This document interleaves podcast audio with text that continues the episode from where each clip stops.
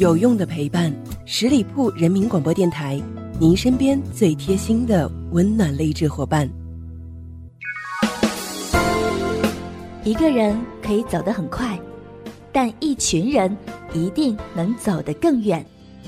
现在，我们十里铺人民广播电台正招募有想法、带创意、成型的节目主播，来吧，告别单打独斗，感受团队的力量。关注十里铺人民广播电台微信公众号，回复关键字“主播”，查询招募详情。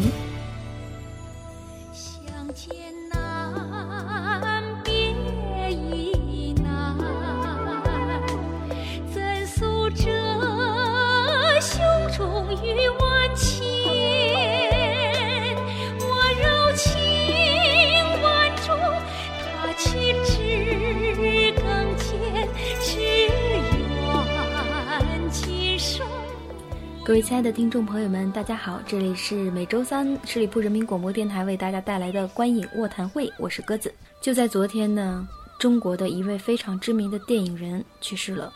相信这几天可能大家都被这个消息已经刷屏了，他就是八六版《西游记》的缔造者，著名导演杨洁，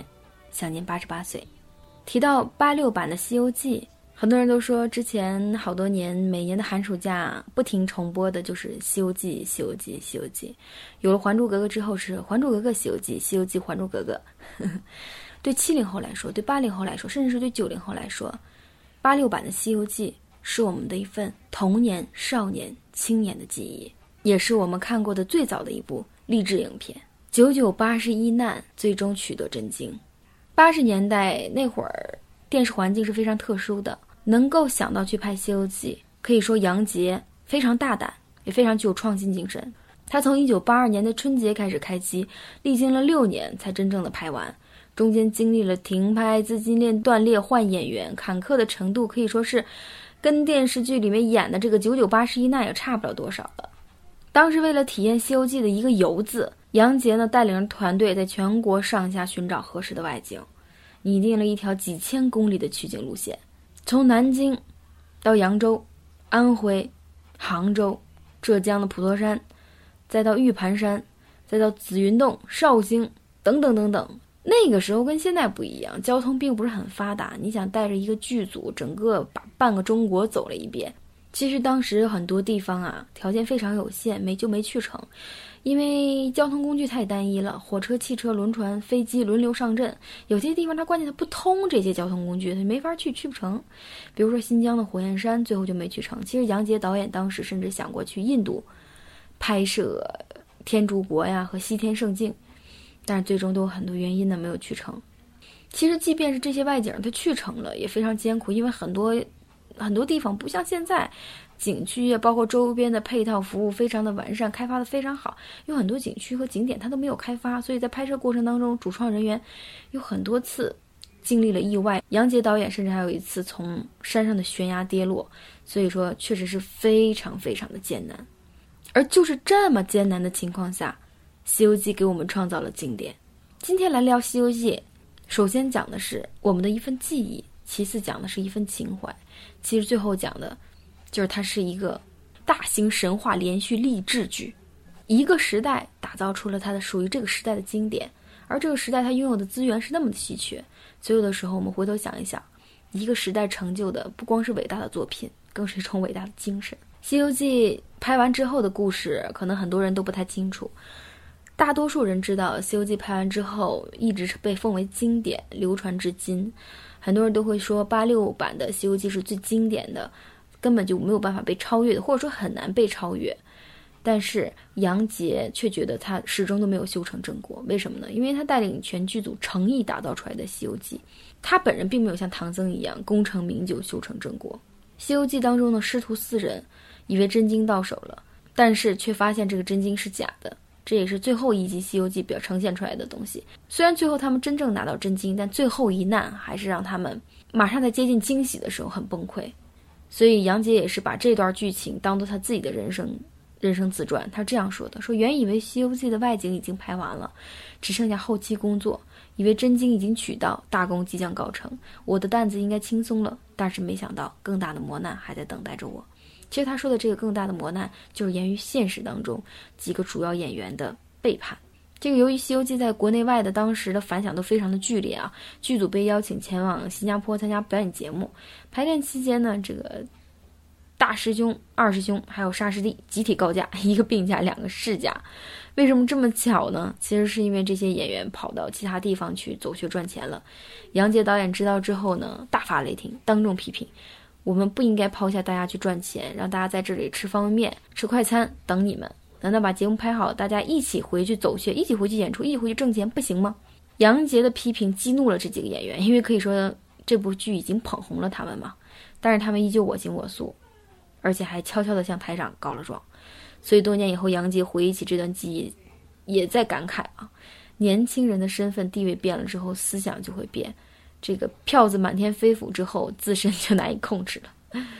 其实呢，杨洁这个人，他本身也是心直口快的，得罪过很多人，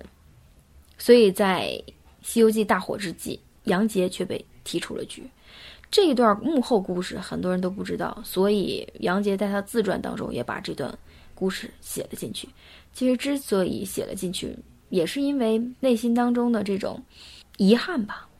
我们很多人看了一遍又一遍的《西游记》，但是对杨洁来说，这部电视剧却让他觉得始终在他心里是一个悲剧。因为从这部电视剧当中，它折射到了现实，就很多人也会通过这个《西游记》来编很多段子啊，说这个领导的意图你要正确的体会，这个有后台的妖精呢，最终都被救走了；这个没后台的妖精最终都被打死了。那杨洁通过他他自己的现实，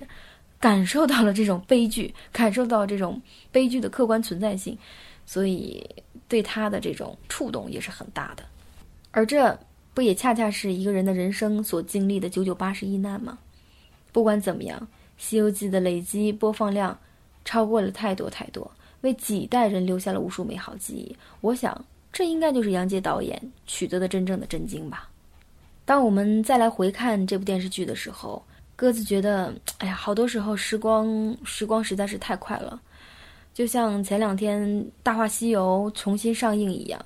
有很多桥段、很多片段是我们之前没有看过的，西影厂珍藏起来的这种老胶片当中剪出来的。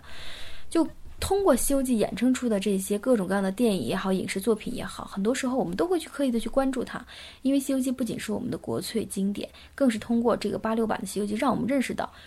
它实际上是像一个泉眼一样，不断的能够涌出一些更多优质的艺术作品。《大话西游》前一阵上映的时候，一个朋友给我发来微信说。看完这部电影之后，他泪流满面。他看第一遍的时候还是很小的时候，大概上初中的时候，好像似懂非懂。但是现在人已经快要快要三十而立的年龄，再去看《大话西游》，对爱情也好，对感情也好，对那种友情也好，对理想的追求也好，再去看这部电影的时候，人的整个心情都是不一样的。就像鸽子也跟他在沟通，在聊说，小的时候，初中的时候偷偷看《红楼梦》，看完一遍之后，觉得。哎呀，好生气啊！这个为什么这个王熙凤也好，贾母也好，没有成全他们两个哈？成全这对璧人，在自己长大很很久很久之后再看这本书的时候，就不光是局限于两个人的悲剧了，而是觉得书中所有的人都似乎是一个悲剧，人生似乎也是一部悲剧，最终就是白茫茫大地真干净。所以说，我们的国家的四大名著，不光能够让我们看到这种光怪陆离的故事性，或者说这种创意，更多的还有。深奥的人生哲理，能够让我们不断的去体会，不断的去揣摩，能够让我们从故事当中感受到信仰的力量、爱情的力量以及现实的无奈。不管怎么样，《西游记》最终取得了真经；不管怎么样，《红楼梦》最终里面还是有真情在。所以，不光是名著也好，还是名导演也好，或者是身为普通观众的我们也好，只要存一份赤子之心，那么活在这个世界上。就是有滋有味的，这也就是我们所能取得到的真经吧。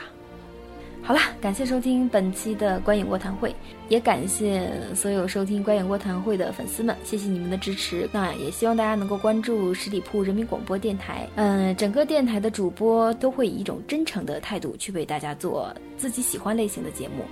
呃，也欢迎有主播梦想的你能够加入到十里铺人民广播电台当中来。好了，我们本期节目到这里就要跟大家说再见了，下期节目拜拜。本期节目由十里铺人民广播电台制作播出。了解更多的资讯，请关注十里铺人民广播电台的公众微信和新浪、腾讯的官方微博。感谢收听，我们明天再见。